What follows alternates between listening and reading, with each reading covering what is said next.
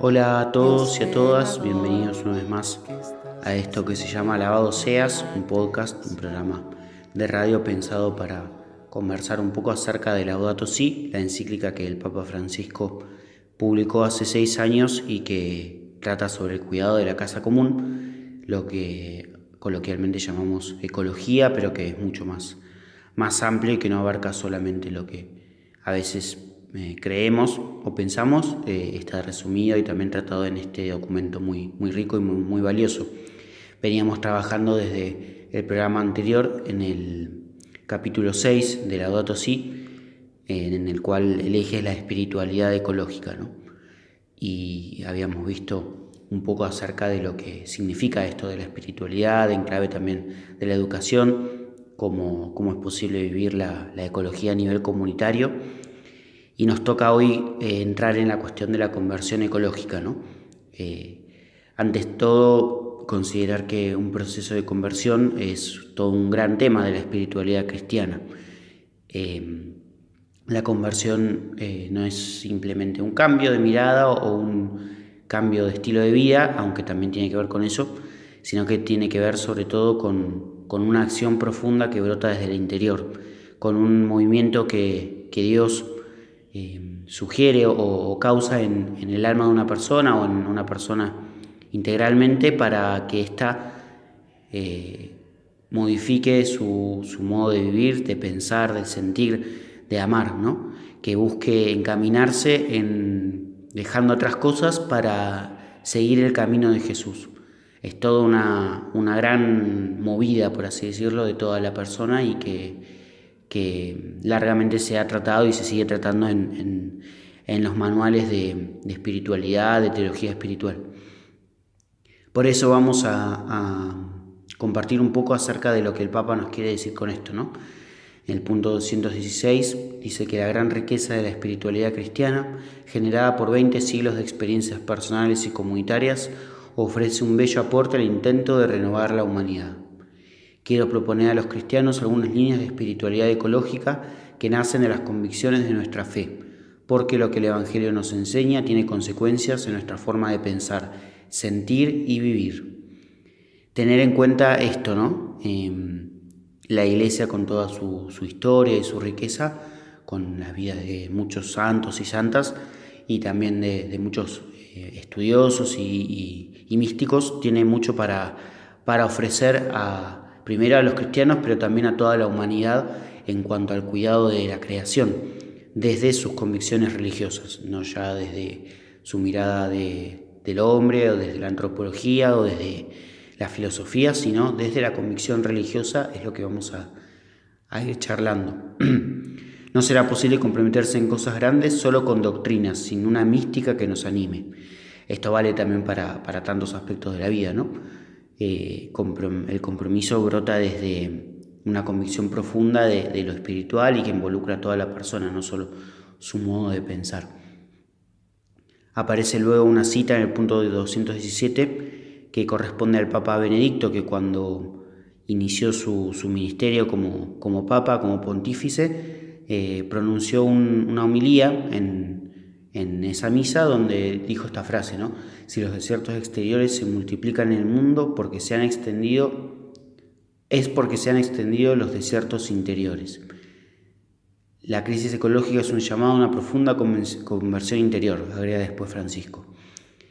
Los desiertos exteriores se multiplican en el mundo porque se han extendido los desiertos interiores, ¿no? Remarcar un poco esta idea de cómo, cómo de brota del interior del hombre y de, su espiritualidad en definitiva, cosas tanto bellas como cosas amargas o, inútiles, ¿no? Como puede ser lo que vemos que pasa en la naturaleza, de lo cual ya venimos hablándose bastante, y que, que, es un signo también de lo que hay en el corazón del hombre, ¿no?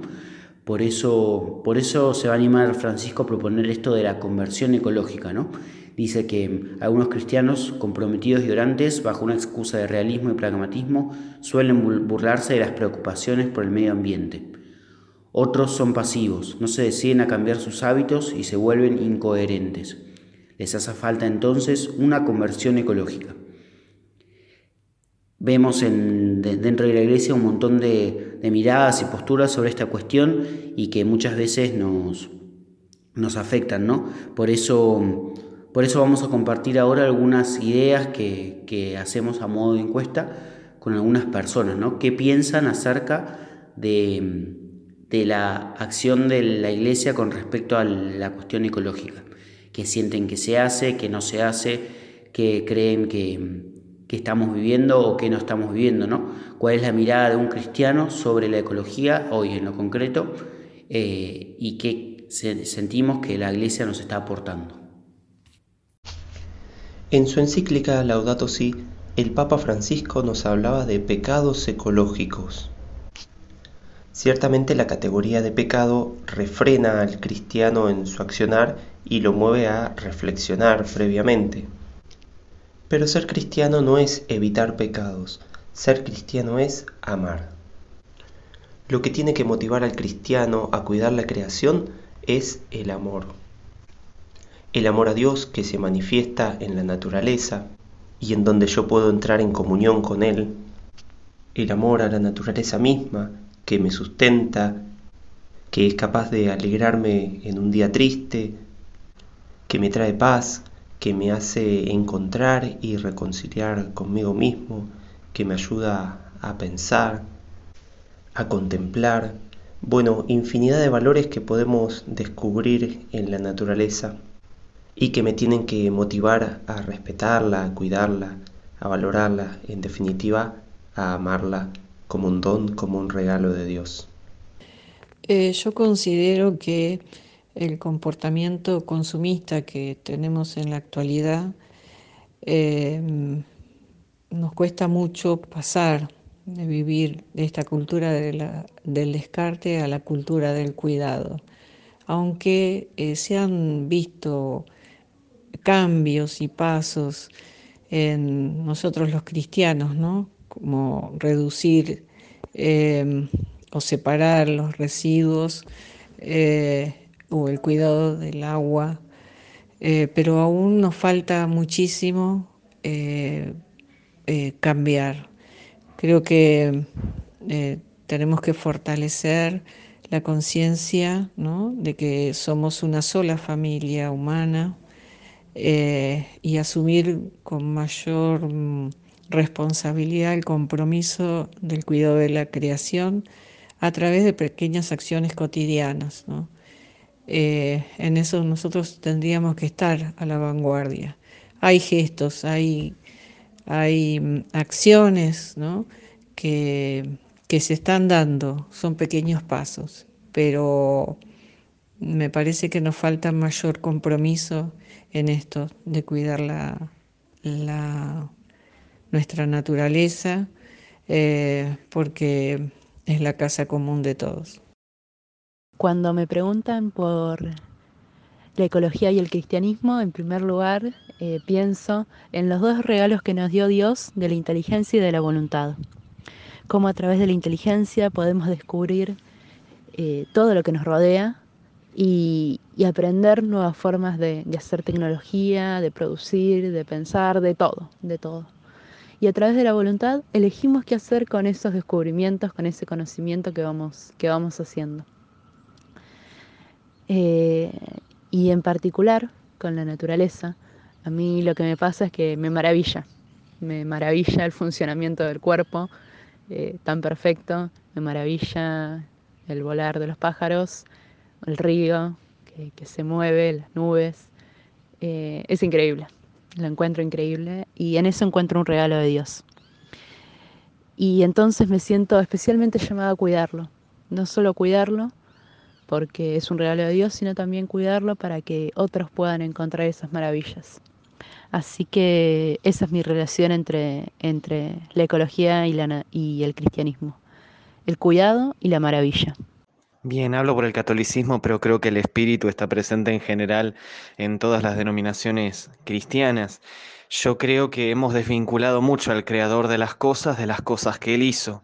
Es como que cada vez que, un cristiano quiere demostrar demasiado interés por ahí en la naturaleza eh, o en la ecología en general, eh, los demás lo empiezan a mirar como con cierto aire de sos pagano, sos demasiado progresista, cuando en realidad eh, si nuestro Dios es tan grande, tan bondadoso y nos muestra esa bondad a través de las criaturas, tendríamos que tenerle un amor más grande al mundo que nos regala que incluso eh, el de los mismos panteístas o, de otras religiones que por ahí se definen más por su conexión con, con lo natural. Eh, yo creo que ya el hecho de que la eh, teología ecológica sea una rama muy nueva de la teología, habla de este olvido de la creación eh, y de temas ecológicos en general desde el aborde de una perspectiva cristiana, cuando en semilla está ya en las escrituras y en los santos padres. Escuchábamos recién algunas opiniones acerca de cómo vive el cristiano, el cristiano medio, digamos, el cuidado de la casa común, opinando de algunas personas que son parte de la iglesia también, ¿no? Es interesante ver las distintas miradas, algunas más desde la teoría, otras más desde la mirada concreta del día a día. Bueno, mucho por crecer, ¿no? Sale de estas pequeñas opiniones y que también podemos llevar al pensamiento de cada uno, ¿no? Hay mucho por, por caminar en esto de la conversión ecológica desde la iglesia a nivel individual, a nivel comunitario y por eso, por eso está bueno planteárselo hoy para también dar los primeros pasos hacia una mejor vivencia de, de la fe en este sentido ecológico que nos propone Francisco. Alabado seas por tu inmenso amor. Alabado seas, Señor. Continuando con nuestro recorrido de este capítulo de Laudato Si, encontramos el parágrafo 4 que se titula Gozo y Paz, en el cual el Papa menciona estas dos actitudes un poco propias del cristiano y que, que también son un poco consecuencia de esta conversión que se vive desde el corazón. Dice en el punto 222 que la espiritualidad cristiana propone un modo alternativo de entender la calidad de vida y alienta un estilo de vida profético y contemplativo, capaz de gozar profundamente sin obsesionarse por el consumo. Esto es un poco la vida del cristiano, ¿no? Profético y contemplativo, acción y contemplación, oración y apostolado, servicio y, capacidad de meditar y de gustar interiormente las cosas que van pasando, ¿no? Sin obsesionarse por el consumo no, no, estar todo el tiempo pendiente de lo que tenemos, sino de, la búsqueda de Dios, ¿no? de la búsqueda de las cosas más profundas.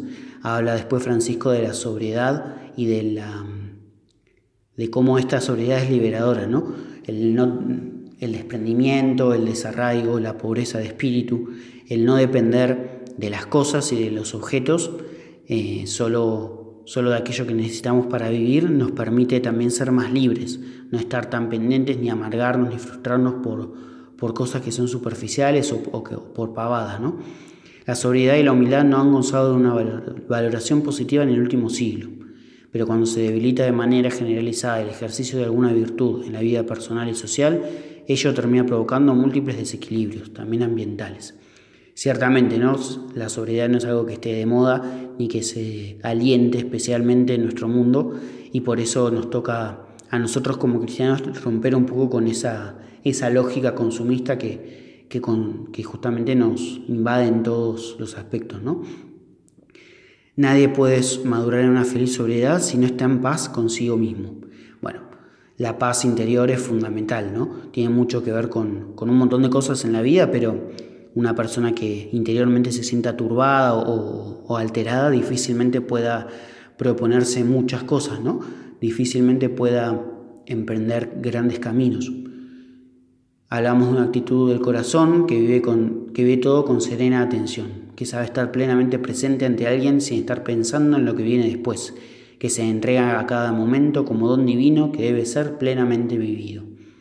Jesús nos enseñaba esta actitud cuando, nos invitaba a mirar los lirios del campo y las aves del cielo, o cuando ante la presencia de un hombre quieto detuvo en él su mirada y lo amó. Cómo superar la ansiedad, ¿no? La ansiedad algo tan propio de nuestro tiempo y que nos, nos tiene siempre a las corridas, siempre pensando en el futuro y no permitiéndonos vivir el hoy, el presente y mucho menos la contemplación, ¿no? Qué difícil es, romper con esta lógica ansiosa que, pareciera que está cada vez más presente en nuestra vida eh, y sin embargo sabemos que es posible, ¿no? Muchas veces con un poco de esfuerzo o con valorar las cosas pequeñas, como nos ayuda también a, profundizar en nuestro vínculo con, con Dios y con los demás. Una expresión de esta actitud es detenerse a dar gracias antes y después de las comidas. Propongo a los creyentes que retomen este valioso hábito y lo vivan con profundidad. Qué lindo, ¿no? El hablar de bendecir la mesa, una cosa tan sencilla y, que termina estando vinculado a algo tan, tan grande y complejo como es la crisis ambiental.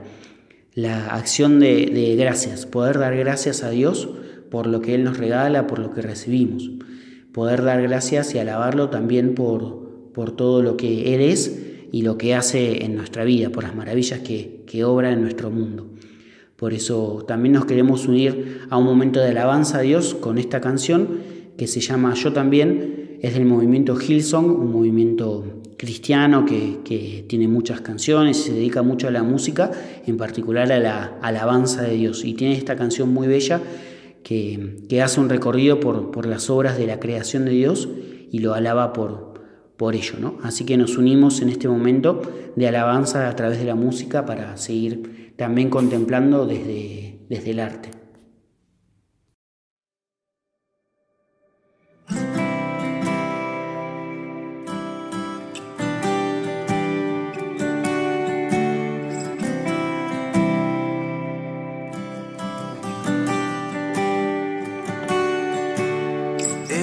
Principio Dios creador, antes el tiempo eras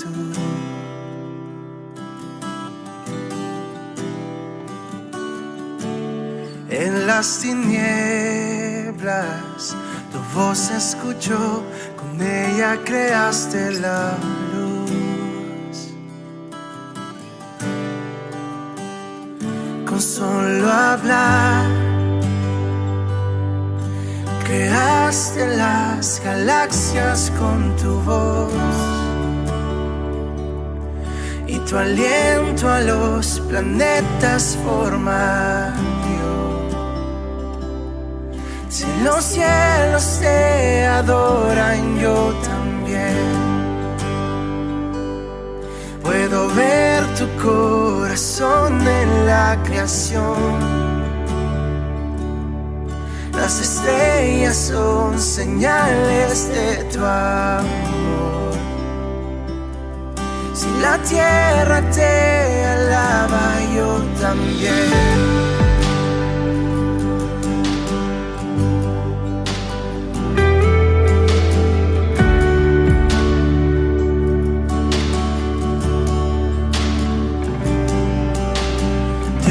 Promesas palabra es fiel, tus hechos permanecerán.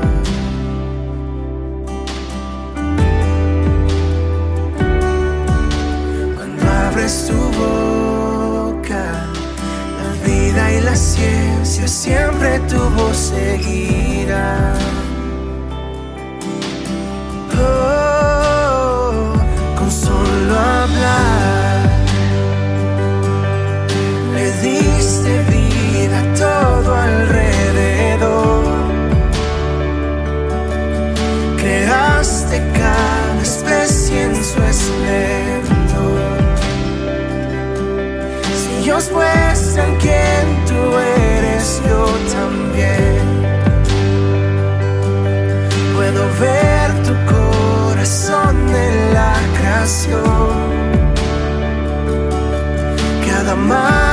Amanecer lienzo de tu amor.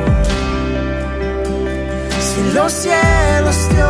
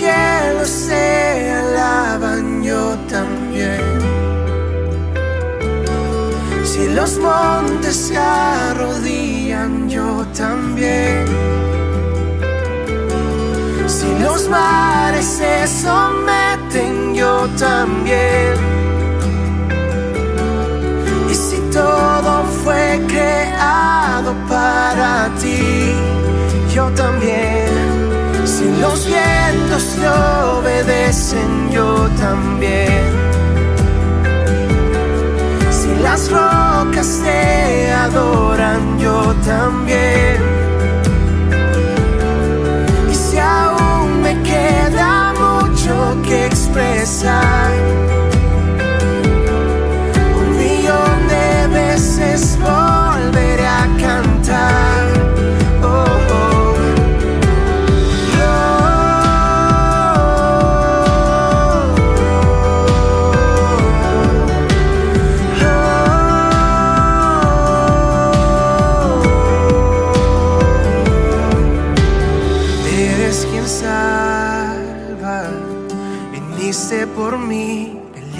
por mi corazón.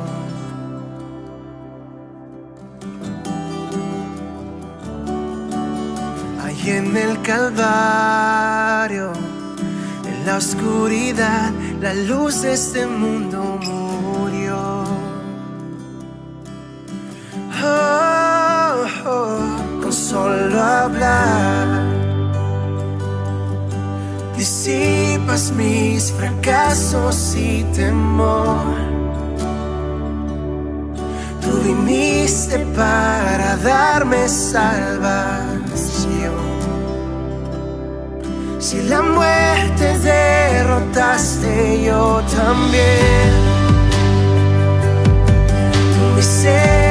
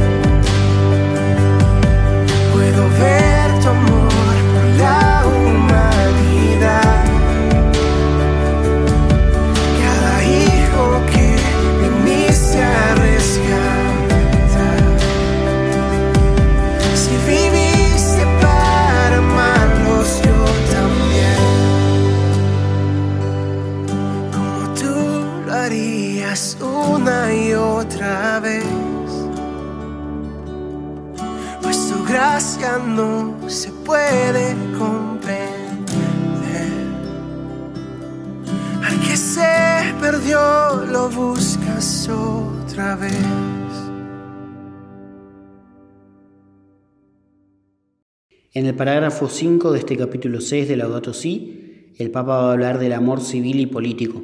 Ya hemos hablado un poco de la política en cuanto al diálogo, ahora lo vamos a encarar desde la mirada del amor, ¿no? Por eso el punto 228 trata sobre el amor fraterno, que solo puede ser gratuito, nunca puede ser un pago por lo que el otro realice, ni un anticipo por lo que esperamos que haga.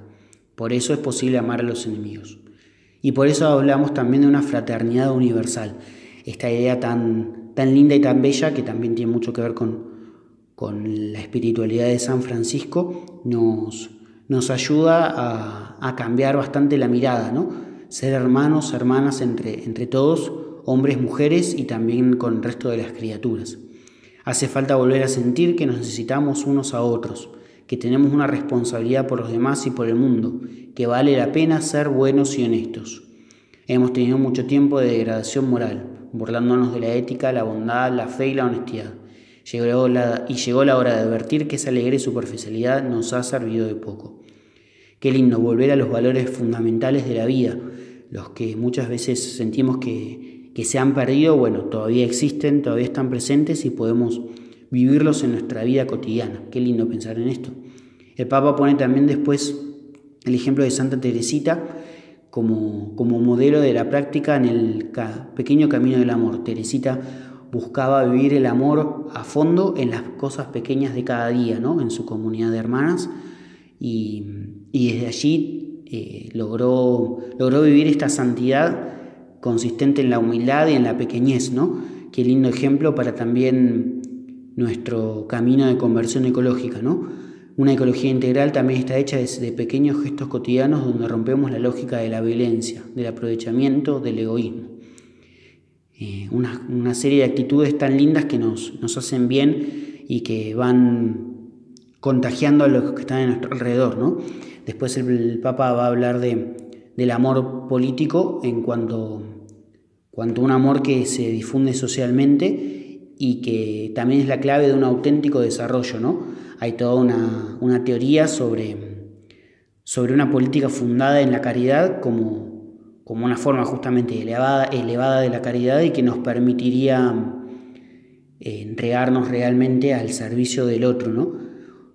Eh, alentar una cultura del cuidado que impregne toda la sociedad. Un poco de esto se trata también el amor social del cual está hablando el Papa. No todos están llamados a trabajar de manera directa en la política, pero en el seno de la sociedad germina una innumerable variedad de asociaciones que intervienen a favor del bien común, preservando el ambiente natural y urbano.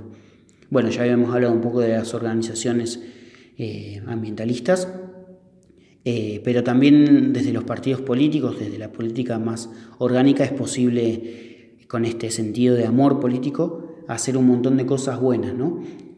De esta manera se cuida el mundo y la calidad de vida de los pobres, con un sentido solidario que es al mismo tiempo conciencia de habitar una casa común que Dios nos ha prestado. Reconocer a cada ser humano como un hermano o una hermana y buscar una amistad social que integre a todos no son meras utopías. Exigen la decisión y la capacidad para encontrar los caminos eficaces que las hagan realmente posibles. Cualquier empeño en esta línea se convierte en un ejercicio supremo de la caridad, porque un individuo puede ayudar a una persona necesitada, pero cuando se une a otros para generar procesos sociales de fraternidad y de justicia para todos, entra en el campo de la más amplia caridad, la caridad política. Se trata de avanzar hacia un orden social y político cuya alma sea la caridad social. Una vez más, convoco a rehabilitar la política, que es una altísima vocación. Es una de las formas más preciosas de la caridad porque busca el bien común. Todos los compromisos que brotan de la doctrina social de la Iglesia provienen de, la caridad que, según la enseñanza de Jesús, es la síntesis de toda ley. Esto supone reconocer que el amor, lleno de pequeños gestos de cuidado mutuo, es también civil y político, y se manifiesta en todas las acciones que procuran construir un mundo mejor. Por esa razón, el amor no solo se expresa en relaciones íntimas y cercanas, sino también en las macro relaciones, como las relaciones sociales, económicas y políticas. Esta caridad política supone haber desarrollado un sentido social que supera toda mentalidad individualista. La caridad social nos hace amar el bien común y nos lleva a buscar efectivamente el bien de todas las personas, consideradas no solo individualmente, sino también en la dimensión social que las une. Cada uno es plenamente persona cuando pertenece a un pueblo, y al mismo tiempo no hay verdadero pueblo sin respeto al rostro de cada persona. Pueblo y persona son términos correlativos. Sin embargo, hoy se pretende reducir las personas a individuos, fácilmente dominables por poderes que miran a intereses espurios.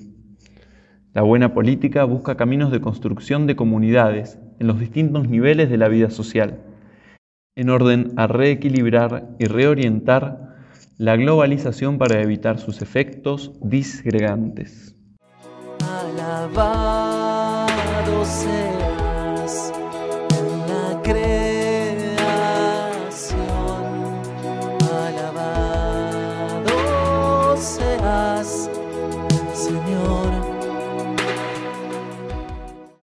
Llegamos ahora sí al final de esta emisión de Alabado Seas, la número 11, en la cual nos metimos de lleno en esta cuestión de la conversión ecológica y pudimos ver un poco más de las actitudes que, de ella derivan. Vamos a continuar en un próximo programa que va a ser ya el último sobre Laudato Si, para, para terminar con este capítulo 6 sobre educación y espiritualidad ecológica. Muchas gracias a todos los que se sumaron y bueno, seguimos en contacto a través de las redes sociales.